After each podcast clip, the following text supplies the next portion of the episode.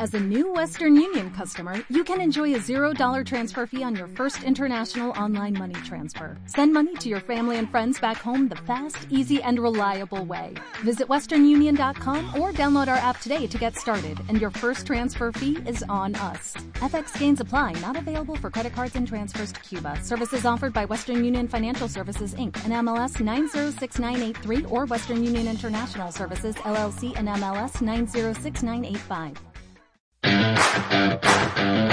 Hola, somos Trinidad Quintana y Laura Solera. Bienvenida a Quiérete, Quiérete mucho.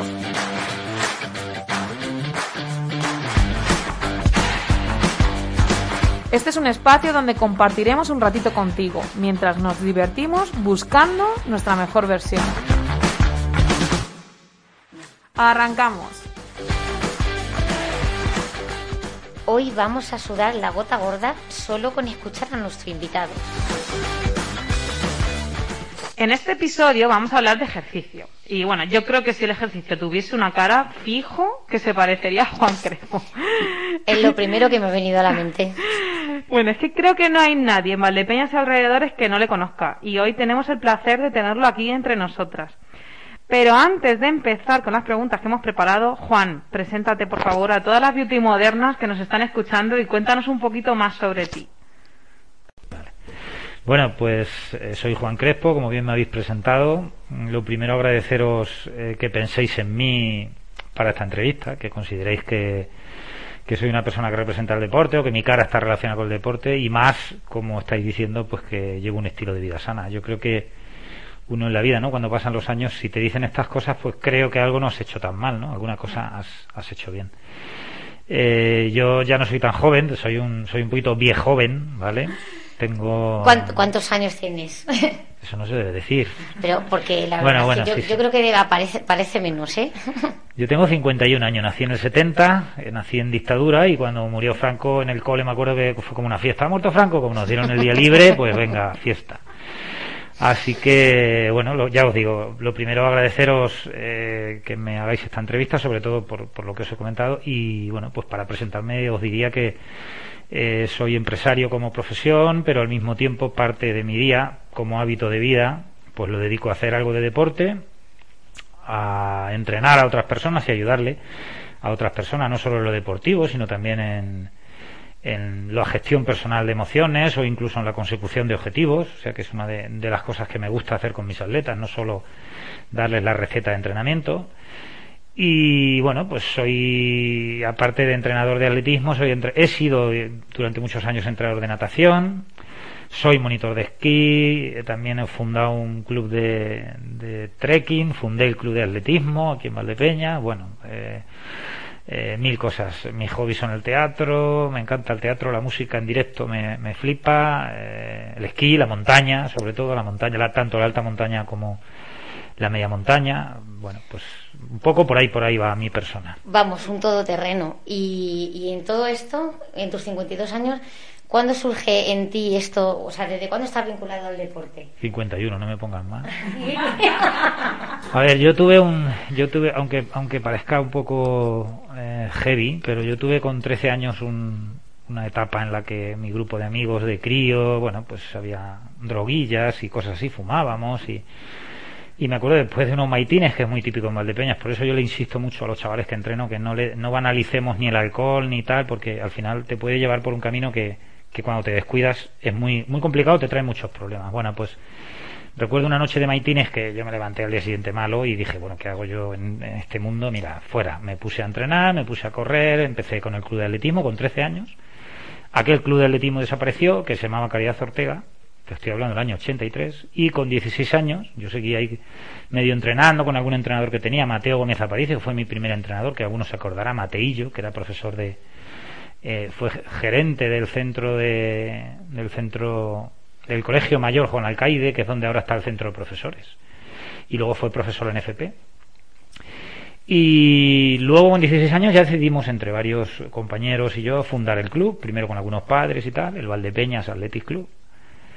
Y pues esos son mis orígenes deportivos, o sea que tampoco he tenido ni, ni familia que viera de hacer deporte, porque mi padre era camionero el hombre y el poco deporte que hacía era que nos mandaba a nosotros a engrasar el camión y a limpiarle los cristales y a limpiarle los cristales el hombre y, y bueno pues en mi casa era una familia tradicional, mi madre ama de casa y no vi el deporte para nada, o sea que fue una iniciativa propia ante algo que vi que a mí no me iba bien y no me gustaba. No sé ni cómo, yo ahora lo pienso y digo, ¿cómo con 13 años yo hice ahí un cambio de chip? Porque luego recuerdo que algunos de ese grupo de amigos, bueno, pues tuvieron problemas de los gordos. De aquella época sabéis que hubo heroína, hubo cosas que algunos ni lo contaron, ¿eh?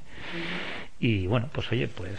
Y es que tener 13 años y esa madurez para decir esto que estoy haciendo no me va bien y cambiar totalmente tu estilo de vida, o sea, tiene mérito, ¿eh? Tiene mucho, mucho mérito. O sea, que llegas un día y dices, me voy a dedicar al atletismo, ¿vale? ¿Y por qué no el baloncesto? Pues porque fueron, a ver, primero porque yo en el cole, mm, cuando nos hacían alguna prueba, yo ya notaba que era de los que más corría. O sea, ahí tenía ya un puntillo que yo sabía que ahí algo había. No, eh, no quería ser, ni tenía ninguna pretensión, era muy crío, pero... Y segundo porque fueron por el cole a dar una charla, me gustó y dije, con estos me engancho. O sea, que fue un poco ahí que se aliaron ahí los elementos. O sea que fue casi, casi una casualidad. ¿Y deportes que practicas ahora mismo? ¿Sigues bueno, con el pues, atletismo? aparte de correr todos los días, cuando me dejan ya los tendones y las rodillas y porque se van desgastando y con los años pues tienes que tener más cuidado y no abusar tanto. Aparte de casi todos los días correr que es la base pues salgo en bici salgo mucho. La bici me encanta porque es muy turística es un deporte muy turístico amplías kilómetros conoces Valdepeña mejor. Correr te lleva 5 kilómetros a la redonda y la bici te lleva 30 o 40 kilómetros a la redonda y, y descubres parajes. Yo soy un enamorado de mi pueblo de mi tierra de mi comarca y vamos, a cualquiera que le pillo por banda, aparte que mis estudios son de turismo, cuando pillo a alguien por banda le enseño hasta, o sea que, es otro de los que practico, en invierno el esquí, eh, suelo hacer dos o tres escapadas a, alta montaña, a alta montaña me refiero a Pirineos, a Alpes, a sitios donde, bueno, pues tienes que tener una técnica alpina, material, que no es, no es fácil, pero es muy bonito, o sea, yo siempre recomendaría la montaña a cualquiera que se inicie porque es una pasada y luego practico muchísimo el trekking por aquí, el senderismo me encanta, de Peñaperros me lo conozco de arriba abajo, desde el primer camino al último, el Valle de Alcudia, los montes de Toledo, las lagunas de Ruidera a Troche y Moche, y de hecho yo me considero una persona con muchas herramientas para mi tiempo libre, ¿no? Porque sé cuándo hay que ir en otoño a Ruidera, a coger madroños a Despeñaperros, a ver la berrea eh, del ciervo en un sitio determinado porque hay mucha, sé en primavera dónde hay que ir porque está el campo de un color, sé, o sea, tengo como si dijéramos muchos recursos. Conozco incluso en la zona de la Sierra de Segura y Sierra de Alcaraz, que está también a una hora de aquí, un paraíso, aquello es una maravilla. Y bueno, pues cuando nieva, ya sé los sitios donde nieva para pisar nieve en invierno, estando a una hora de aquí. O sea que bueno, pues. Y has hablado de tiempo libre pero claro, eh, eres presidente de un club de atletismo, eres empresario y gerente de un negocio, eres coach, eres speaker. ¿Me puedes explicar de dónde sacas el tiempo libre?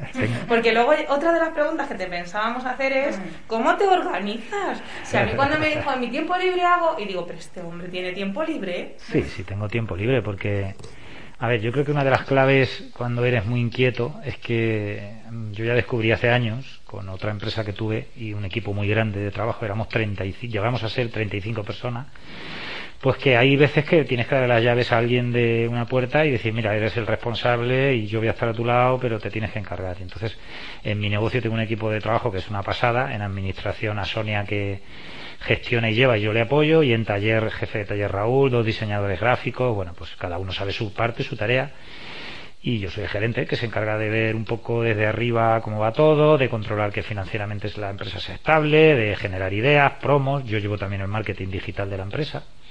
Entonces me ocupa tiempo, pero, eh, como te diría, me organizo bien para que sean mis horas y ya está. Y luego, bueno, por las tardes dedico tiempo al club, pero tampoco hay un equipo de trabajo también bueno, donde Ángel, que es uno de los, uno de los jefazos de la administración, tenemos también un abogado con nosotros que es Manu, que lleva todos los temas de inscripciones. Total, que cuando repartes el trabajo, bueno, pues oye, dedicas tiempo a algo que te gusta, pero no te absorbe ni te quema. Yo he vivido la época del club de atletismo de hasta incluso querer dejarlo porque te quemabas, porque todo lo hacía uno. Y sin embargo, yo pues repartimos el trabajo y es una manera de no, de no quemarte. Y luego, bueno, pues como speaker hago un programa de radio con, por afición en Cadena Ser que se llama Carretera y Manta, que habla de senderismo y demás, que es una chulada, todos los miércoles a las doce y cuarto, apuntarlo, y ahí os doy ideas de rutas de senderismo, de principalmente hablamos de aire libre, senderismo y demás.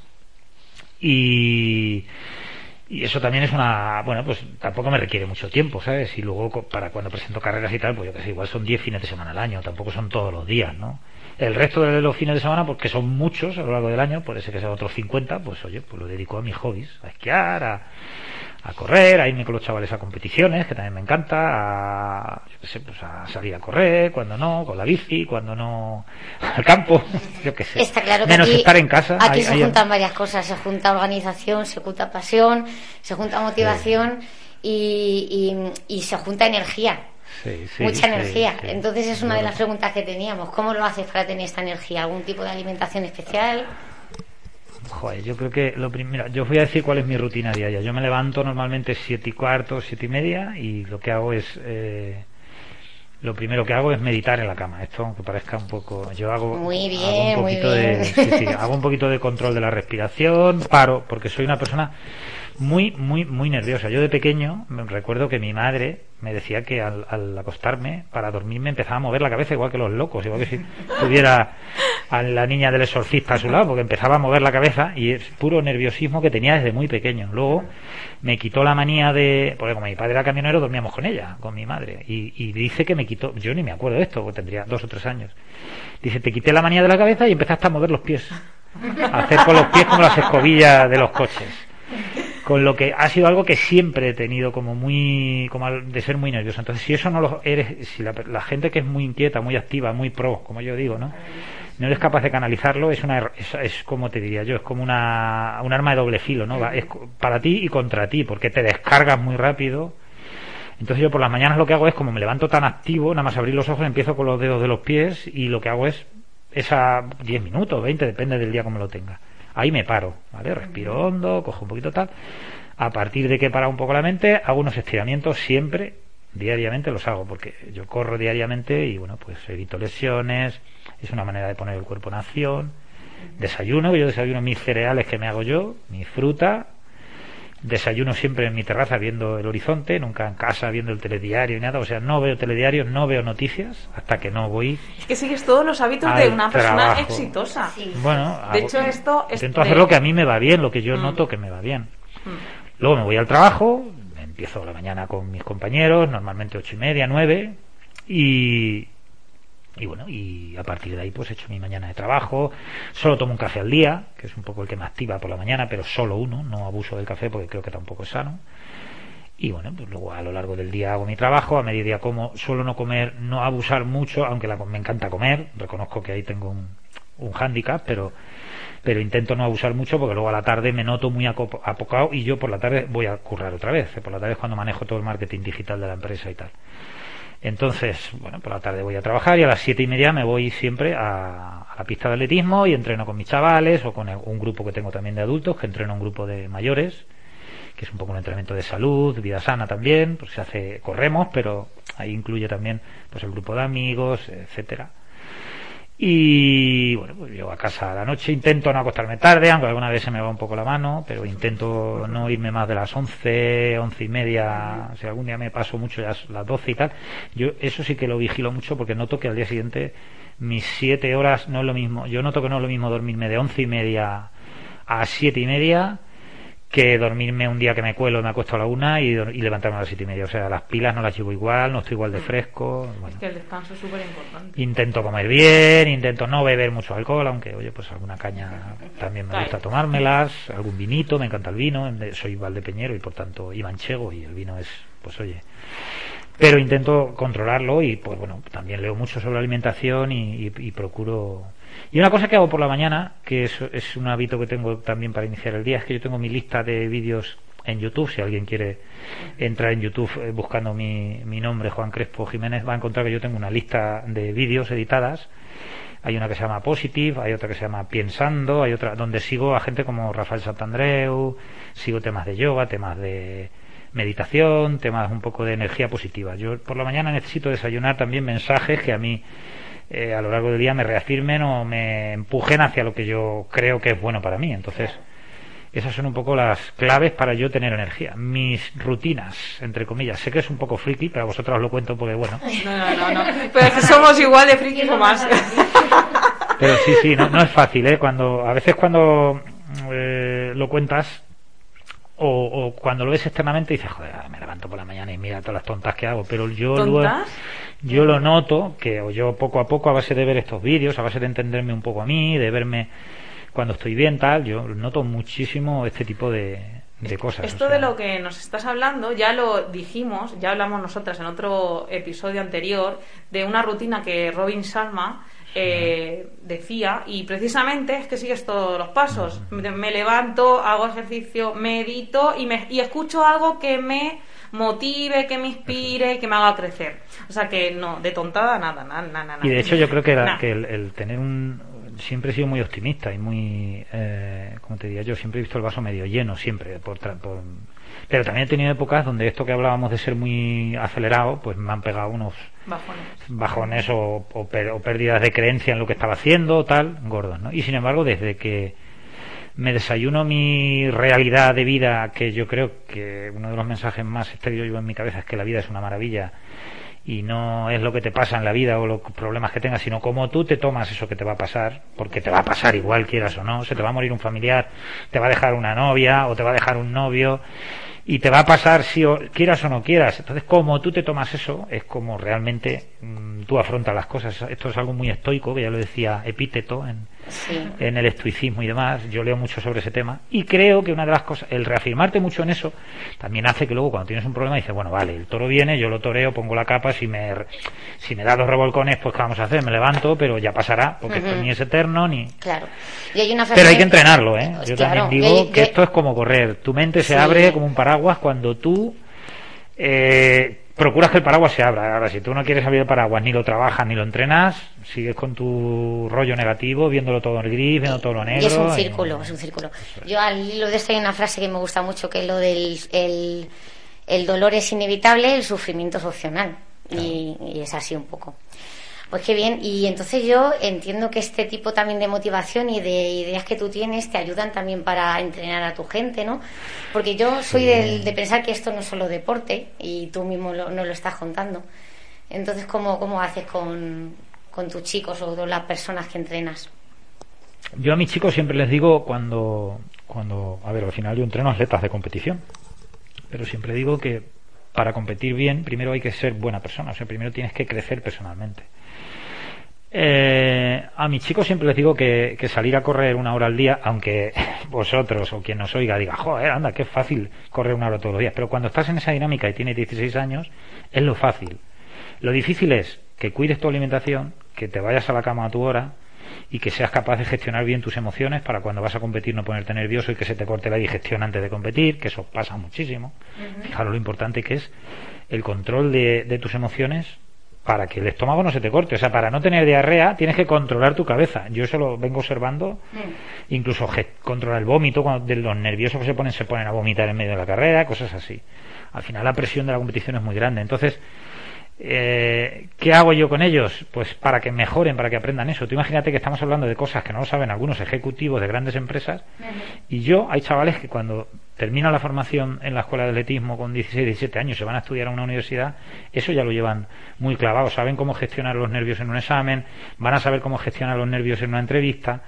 Eso yo creo que es fundamental y eso es una enseñanza que yo les, les aplico muchísimo. Yo he tenido atletas que eran flanes antes de una competición y no eran capaces de ganar ni una carrera, tenían unas cualidades buenísimas y en un proceso de coaching de trabajar con ellos, hablar con ellos, explicarle cómo hay que ser en una competición, eh, qué mentalidad hay que tener, quitarle hierro a las competiciones, decir, pero si vas a correr igual, si nadie te va a comer, si nadie te va a clavar una navaja porque te quedes el segundo, tu padre no te va a echar de tu casa porque seas el tercero, tú sal a ganar, que es lo que tienes que hacer, que para eso entrenas, pero si no ganas no pasa nada, hay que quitarle hierro, tal. Bueno, trabajando así ciertos mensajes, pues he conseguido que algunos fueran killers, o sea, asesinos de la... no perder ni una competición. Un caso fue Fede, que fue un atleta de Valdepeñas muy importante que murió hace años, pero ese chico yo me acuerdo que cambió su mentalidad, bueno, de ser un eh, no voy a decir don nadie, porque no era don nadie, pero de ser muy, muy discretito, no, no destacaba, a convertirse, vamos, en un ganador nato. Y Dunia Mahasin, una chica que también entrené muy buena, que estuvo, fue décima del mundo en un mundial juvenil, campeona de España innumerables veces y tal. Y esa chica, yo me acuerdo la primera competición que fuimos, que era un tema emocional que no habíamos trabajado, se puso a llorar mirando la pared diciendo que, estaba cagada, que, y luego competía con una facilidad y ganaba las carreras de una forma que, vamos, que para quitarse el sombrero.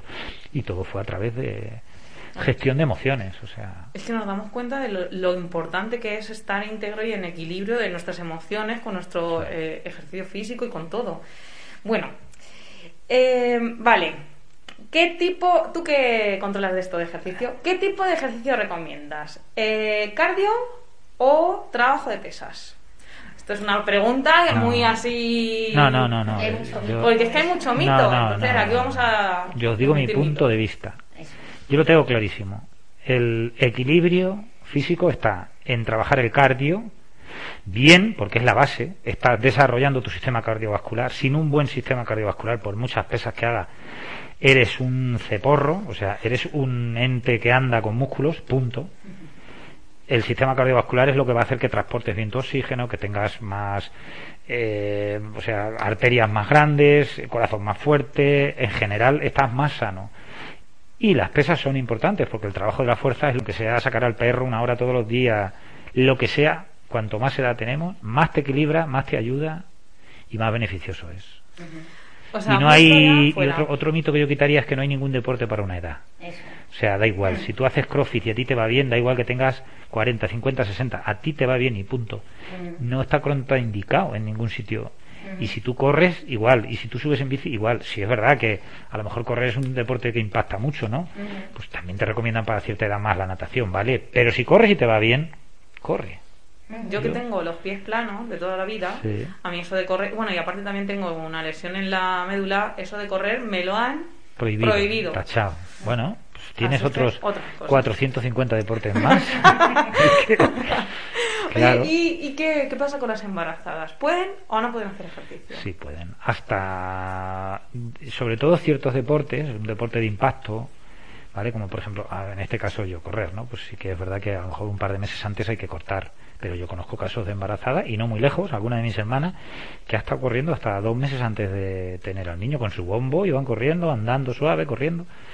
Luego hay deportes como la natación que es ideal, vamos, y que puedes estar nadando hasta una semana antes de tener al niño súper beneficioso. Evitas que haya eh, problemas, que sabéis que luego el suelo pélvico, después de una embarazada, el suelo pélvico suelen tener muchos problemas, pues si tú te mantienes activa, el suelo pélvico, bueno, y hay ejemplos de deportistas de élite que, bueno, también hay que reconocer que eh, la forma física de una deportista de élite es muy top, ¿no? Muy, muy, está muy arriba, porque entrenan mucho y tal, y no es lo mismo, pero hay deportistas de élite que tienen un niño y a los tiene un niño y al mes están entrenando, pero alta competición. O sea, no. Y no les ves ni la tripa caída, ni la ves otra vez y dices, joder, un ejemplo, Orson Félix. Tiene dos hijos y ha estado en estas Olimpiadas, ha vuelto a coger en la tercera Olimpiada. Esto no me lo digas, me cuentes. La tercera, la tercera vez que es olímpica con medalla y tiene dos hijos. Para que veas, una americana, son, son excusas. una americana que le quitó un contrato Nike y ella se ha creado su propia marca. O sea, es un ejemplo, Alison Félix, buscarla, que es un ejemplo de mujer Vamos, dura, no lo siguiente. Esto lo tenemos que poner. ¿Y los niños? ¿Qué pasa con los niños? ¿Desde qué edad pueden hacer ejercicio o no lo recomiendas? Es que un niño hasta los 7, 8 años no necesita hacer deporte porque su vida... Pienso que sea cuestión de edad, ¿no? Sino que es cuestión de escuchar tu cuerpo y que no se trata de esto sí y esto no, sino bueno, yo por ejemplo, yo por ejemplo lo que os comento, yo de tantos años corriendo, pues yo tengo las rodillas un poquito ahí que las noto, no es que vaya cojeando, pero las noto, entonces bueno, pues joder, eh, un salto a pie juntos desde dos metros de altura o metro y medio de altura no lo hago, intento evitarlo, porque cuando caigo digo ¡ah! Entonces, bueno, pues eh, hay ciertas cosas que las vas evitando. Yo, por ejemplo, cada vez subo más en bici y o compagino, ¿no? Subir en bici con correr, porque la bici no hay impacto, las rodillas no noto nada. Entonces intento combinar un poquito esto, ¿vale? Pero bueno, yo creo que lo que tú dices también, si escuchas, pues tu cuerpo te va diciendo, hmm. oye, ahora tira por aquí, que pero nunca pares. Eso, eso, eso es, ese es el mensaje, nunca pares. Para mí hay ejemplos de gente que yo alucino. Eh, cuando este año, cuando han pasado las Olimpiadas, siempre acaban las Olimpiadas, ¿no? La gente parece que se acaba y empiezan las Paraolimpiadas, ¿no? Y ves ejemplos de gente que flipas, o sea, gente que, que han sido verdaderos eh, borrachos y vividores de la noche y pastilleros y que se han pegado una hostia con el coche, con perdón, se han pegado un golpe con el coche han ido a parapléjicos a Toledo y allí hay un equipo de gente que les enfoca el deporte, les intenta decir, oye, ahora, ahora no vas a poder hacer la vida de antes, estás en silla de ruedas y ahora hay gente que ha descubierto el tenis en silla de ruedas o el baloncesto y contaban unas historias flipantes. Yo, he visto la vida, a mí esto me ha descubierto tal, ¿por qué? Porque te pone un objetivo, te cambia el carácter, te empuja a vivir una vida un poco más intensa, te aunque no ganes nada, aunque solo sea con juntarte con gente a hacer lo mismo que te gusta a ti, como te pasa a ti con el crossfit, ¿no? Aunque solo sea ir al gimnasio, ver allá cuatro amigos y yo creo que eso ya trae qué bonito porque ya sabemos que muchas veces no es lo que te pasa sino qué haces tú con lo que te pasa no no, no, quiere decirse que eso va a pasar un día gente que se quede en silla de ruedas y le parezca que es el fin del mundo no hay gente que a lo mejor tiene un accidente y dice joder pues hostia esto me ha abierto los ojos también como gente que tiene cáncer y y dice, joder, pues el cáncer me ha hecho valorar más lo que tengo y aprender más de esto. O sea, es que todas las cosas que, que nada es bueno ni malo, es neutro y ya cada uno pues le dará el, mensaje Y todo lo que te pasa al final tiene... O tú le puedes sacar un lado bueno, entonces se trata de eso, ya está. Y antes decías, nunca pares, y vamos, y yo estoy totalmente de acuerdo. Pero ahora vamos a esas personas que no consiguen esa motivación, que no, no lo han hecho nunca, que incluso pues tendrán sus ciertas creencias, ¿no? Entonces, ¿cómo, cómo aconsejaríamos a una persona que nunca ha hecho nada a que se iniciara o qué consejo Yo no creo en los cambios radicales de inicio, ya te digo que yo no creo en los cambios radicales. Entonces creo que tenemos que dirigirnos un poco a mini hábitos, ¿no? Entonces, eh, bueno, pues oye, a veces yo siempre digo una cosa, ¿no? Cuando veo a alguien que llega a lo mejor a la escuela de adultos que tenemos de atletismo, ¿no? Que esa la dirijo yo, ¿no? Pues y llega el primer día y casi que hay, gente que se siente avergonzada, ¿no? Y dice, joder, es que yo, digo, vamos a ver, tú, estás dando el primer paso, que es más que los cuatro mil y pico que te rodean. Si has dado un paso y has subido un escalón, ya estás empezando la montaña.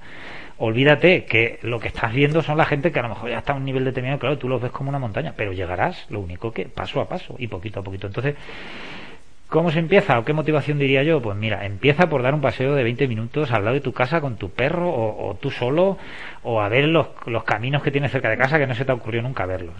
Vete otro día al peral y date otra vuelta y tal. Coge la bici y haz un pequeño paseo. Empieza, apúntate a un club que tenga sección de adultos y empiezas, si hablamos de adultos, ¿no?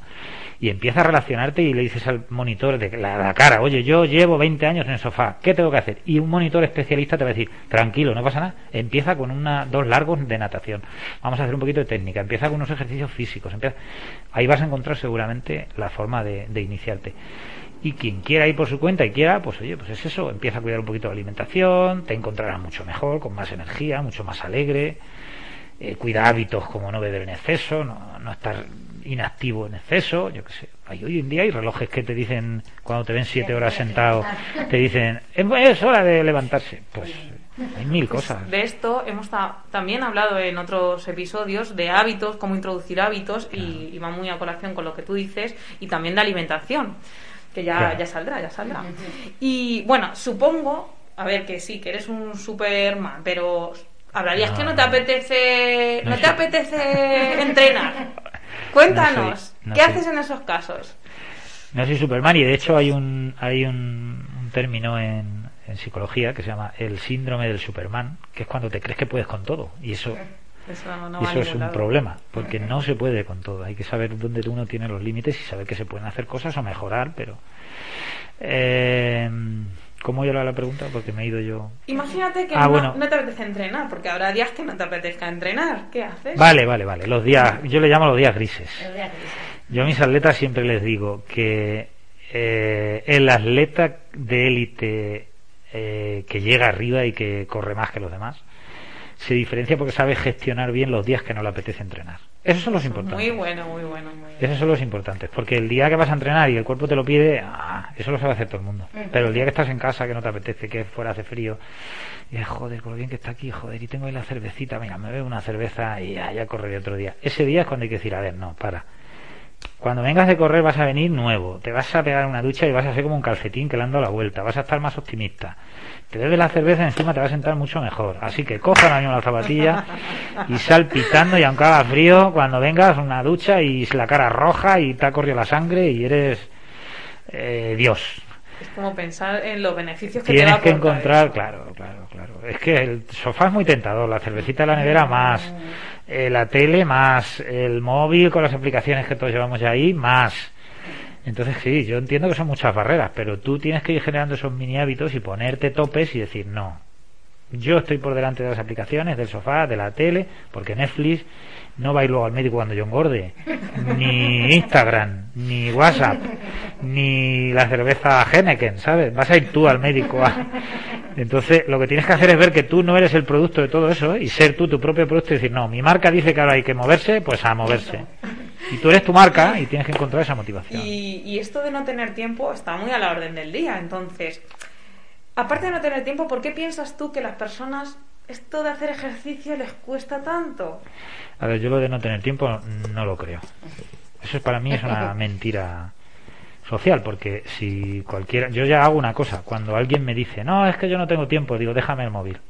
Le miro en una pestañita que puedes bajar desde abajo, tiempo que he dedicado a las aplicaciones, y te aparece, este tío ha estado hoy en redes una hora y Buenísimo. media. Una hora y media, te aparece ahí que Facebook lo ha mirado no sé cuánto, que en WhatsApp le ha dedicado no sé cuánto, a Twitter le ha dedicado no sé qué, a tata. O sea que, miau, lo de que no tener tiempo no me lo trago. Puede ser que haya gente que tenga menos tiempo que otra o le cueste un poco, pero 20 minutos, media hora, si no somos capaces de sacarlo para tu bienestar, apaga y vámonos. O sea, aquí estamos para vivir. Y la casa donde tú vas a vivir es tu propio cuerpo. Si no la cuidas, si no la barres un poquito, si no le quitas un poco el polvo, si no le pasas una valleta, aunque sea media hora al día, para dedicarte un poquito a parar tu cabeza, a no estar todo el día con la cabeza acelerada, para salir a darte un paseo, para comer bien. Apaga y vámonos. Vives en una casa que no cuidas. Al final se hundirá. Cuídate. O sea, quiérete, cuídate y... Quiérete, quiérete mucho, Claro. como se llama el programa. Fíjate, yo, yo cuando esto del confinamiento y eso, que yo estoy aquí. Nadie te va a querer como tú mismo. Claro. y Pues, nunca serás tan joven como hoy para cuidarte. Pero se puede uno mantener joven en ese templo joven que, que uno necesita si uno lo cuida. O sea, Claro. el templo se puede hacer más joven o más viejo. La Claro. mente no, la mente esa siempre está ahí.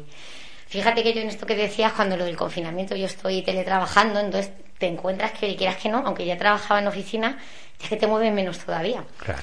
Pues en esta, yo, es que me río yo de la excusa esta del tiempo. Lo que empecé a hacer es que cada hora eh, cogía y hacía 10 sentadillas, otro día 10 flexiones. Y cuando había acabado mi jornada laboral, había Veía hecho tantas sentadillas y tantas flexiones, ¿sabes? Y ya no, y ya podía sentarme a ver Total, Netflix si quieres. O sea, que es que al final son excusas. No, no. Sois muy pro, ¿eh? Yo no sé, yo no sé hasta que llegue a vuestro nivel qué voy a hacer. Hay Esto me lo voy a tener que apuntar. Hay un caso de un triatleta muy bueno que, que entró en la cárcel por problemas con la justicia y tal, no me acuerdo ahora mismo qué. Y desde la cárcel escribió Martín Fiza, el campeón de maratón, y le dijo que quería empezar a, que quería preparar su maratón, que si le podía ayudar. Y Martín Fiza cogió el tío y dijo, hostia, pues, oye, pues nunca he entrenado a un preso, le voy a... Y se preparó un maratón en el patio de la cárcel. Hala. Luego al salir ha, corrido- ha corrido triatlones y tal. Para que Eh, veas. Que- Sí, lo importante es no tener excusas. Yo he hecho durante el confinamiento igual. Yo me hacía mis tablitas en casa, me subí a una bici estática y. eh, o sea, lo que no tenemos que ser es, de verdad, yo lo digo cada vez más y es que lo veo venir y vamos hacia una sociedad absorbidos por nuestras pantallas, por todo tipo de pantallas, ¿vale? Yo recuerdo, o sea, yo jamás en mi juventud he estado 12 horas viendo la tele seguidas, porque tenía miles de cosas en mi cabeza. Me gustaba el campo, el esquí, el monte, lo que fuera. Eh, eh, He estudiado inglés dos veranos. Cu- Cuando era un crío me fui con dos veranos a Inglaterra a trabajar a través buscarme las becas. Otros dos veranos a Francia, lo mismo. Eh, y yo veo ahora chavales de, de los que entreno con 16 años que me dicen, no, este fin de semana, bueno, bien, he visto tal serie 12 horas en. Digo, Madre hostia. Eh, entonces, eh, de verdad, mm, revisar cada día las horas que dedicamos a las aplicaciones porque tenemos tiempo de sobra y podemos hacer con nuestro tiempo maravillas. La vida es nuestra, no es de Facebook ni de los otros ni de los otros. Hay un documental muy bueno que es muy recomendable, se llama El dilema de las redes sociales que al final del documental dice, antes la cerveza era el producto que tú comprabas, ahora el producto eres tú, porque las aplicaciones de tu móvil pelean por tu atención. y tú estás como loco dándole a tres o cuatro aplicaciones a la vez. Entonces yo creo que de eso tenemos que ser muy conscientes y limitarlo y autoexigirnos, decir no, que no, que no me vais a utilizar a vuestra a vuestro gusto, que mi vida es mía y hago yo lo que quiero con ella y lo que voy a hacer con ella es vivir. Muy bien. Bueno, creo que se nos está yendo un poco el tiempo, pero no podíamos dejar irte sin tocar esa vena emprendedora que ya, Sí. que ya sabemos que tienes. Entonces, ¿cuándo decidiste que el deporte iba a ser el motor tanto de tu vida profesional como personal? Porque ya sabemos que de todos tus negocios, yo no sé si eso es por algo, pero han estado en torno al deporte. Bueno, porque, porque es algo que me apasiona y, y he sabido o he podido, eh, ¿cómo te diría? Mm, Alinearlo. ¿no? alinearme, ¿no? Pero bueno, también te digo una cosa, ¿eh? la contabilidad, los balances de situación, la gestión de una empresa, lo- la gestión de personal, los cuadrantes de... No te creas que tiene que ver mucho con el deporte, al contrario, es muy distinto a la actividad, es en una silla y... Pero sí es verdad que yo los enfocaba al deporte, bueno, porque era un mundo que manejaba, entonces quizá que por ahí, ¿no? Pero bueno, yo de hecho mi titulación universitaria, yo soy técnico en empresas de actividades turísticas, yo acabé mi carrera y estuve trabajando en la ruta del Quijote, que me la sé de cabo a rabo y además orgulloso que estoy de aquella época porque descubrí, bueno, desc- aprendí a querer a mi tierra, ¿no? Y yo tengo una frase siempre que conozco a un extranjero, sea donde sea, en cualquier parte del mundo, digo, yo soy de La Mancha, de, de Don Quijote de La Mancha, y todo el mundo sabe dónde está. todo el mundo, de verdad, ¿eh? Y, y fíjate, esa etapa primera pues no tuvo que ver con el deporte. Luego, ¿qué pasó? Pues que tuve que hacer la mili a la fuerza, porque en aquella época todavía hacíamos la mili. La tuve que hacer a la fuerza, que la hice eh, desarrollando un taller deportivo para la asociación AFAD, la Asociación de Familiares y Amigos del Discapacitado, que para mí también fue un descubrimiento, trabajar con personas con discapacidad y creo que es una enseñanza de vida total. Cuando alguien tiene muchos problemas y te viene con una sonrisa de oreja a oreja todos los días y nosotros aquí quejándonos de que, ay, de nada, quejándonos De tonterías. Y ahí desarrollé un programa de este tipo y al acabar la etapa de la mili, que fue casi un año y pico, pues un poco reflexioné y dije, pues mira, lo que trabajo para los ayuntamientos, haciendo los cursos y tal y cual, me lo voy a hacer para mí. Y entonces fue la primera empresa que monté que estaba relacionada con el deporte y ahora la segunda empresa que tengo, pues mm, es más bien una empresa de diseño gráfico, imagen y demás. No tiene nada que ver, lo que pasa que bueno, le pusimos el sport a un lado porque sí que es verdad que hacemos a veces eventos deportivos y gestionamos la camiseta, el speaker, demás y, y como era un tema que queríamos también seguir desarrollando le pusimos el sport. Pero bueno, hoy en día me dedico más a la uniformidad laboral, el vinilado, la imagen de negocio, un poco esto. Sí, bueno, una cosa lleva a la otra, pero lo que me parece muy interesante, que además decías que de niño ya tienes ese talento, lo supiste escuchar, ¿no? Es porque Sí. yo lo que pienso que cada uno nacemos con un talento, con algo que aportar al mundo, y en tu caso yo creo que lo supiste escuchar, sacarle partido y, y aquí está. Y entonces, bueno, eh, queda, puede haber todavía alguien, ¿no? Que no, que le han pasado los años y de repente ahora se encuentra y dice, con 40 años, dice, uff, a mí lo que siempre me ha gustado es el deporte o dedicarme a esto que me nace por dentro, ¿no? ¿Qué, qué consejo le podrías dar tú que esto lo has hecho desde el principio? Es que yo siempre digo, por ejemplo, que para mí no es que haya sido fácil, pero ha sido como algo natural. Yo, claro, fundé el club, empezamos a mover el club de atletismo con 16 años. Éramos unos críos y ya nos íbamos con un carrillo y cuatro vallas y tal a las fiestas de los barrios a organizar eventos. Claro, yo aprendí a negociar con los ayuntamientos, con el ayuntamiento, a negociar con los gerentes de los barrios para que nos dejaran la calle, nos cortaran, nos dieran medallas, no sé qué. Y teníamos 16, 17, 18 años. O sea, aprendí a hacerme empresario jugando con un club de atletismo.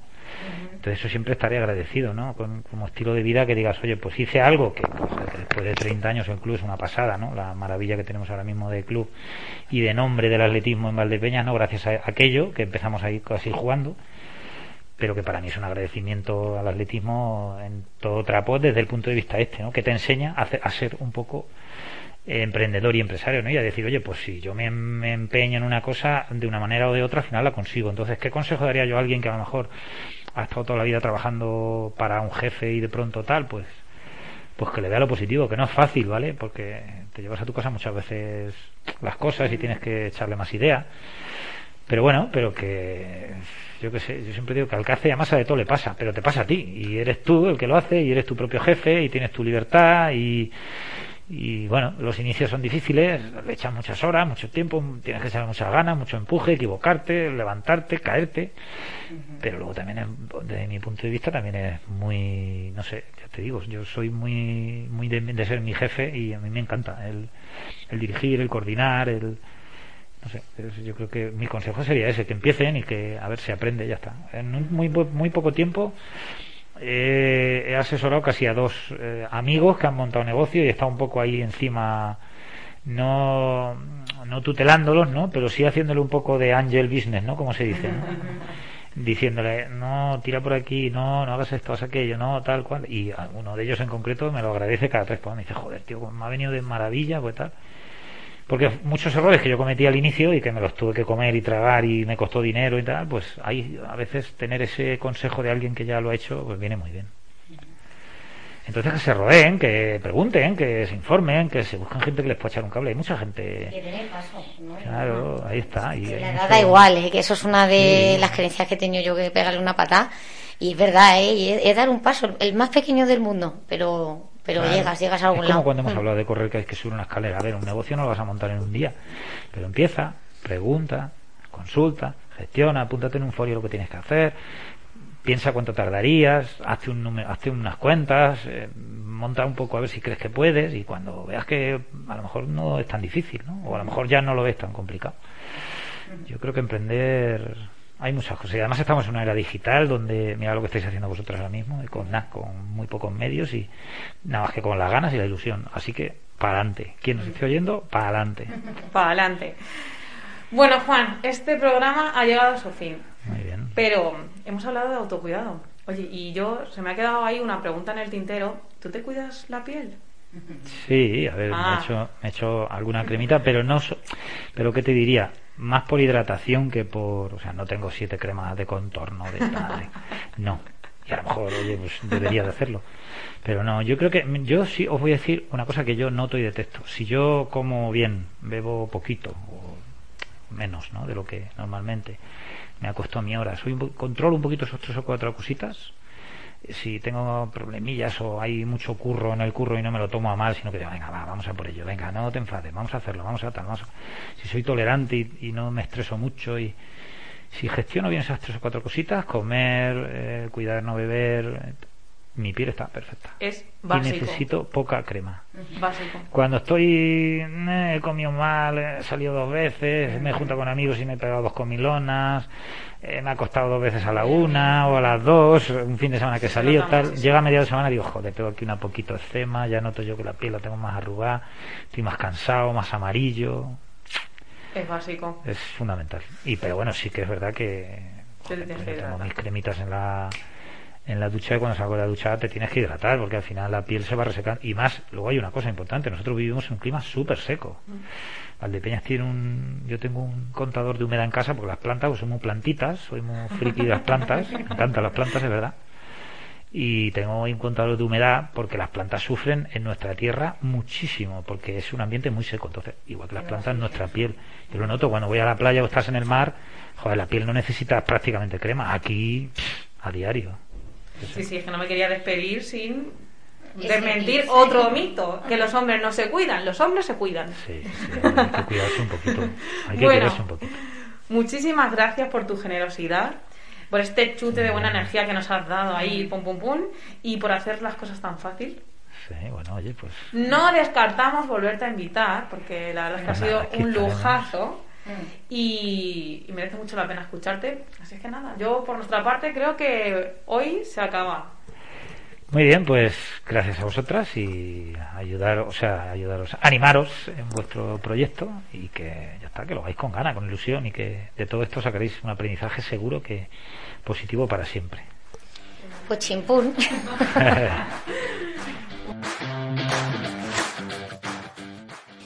Gracias por acompañarnos. Si os ha gustado, no olvides suscribirte en nuestro canal y compartir con esa persona de la que te has acordado para que esta comunidad siga creciendo.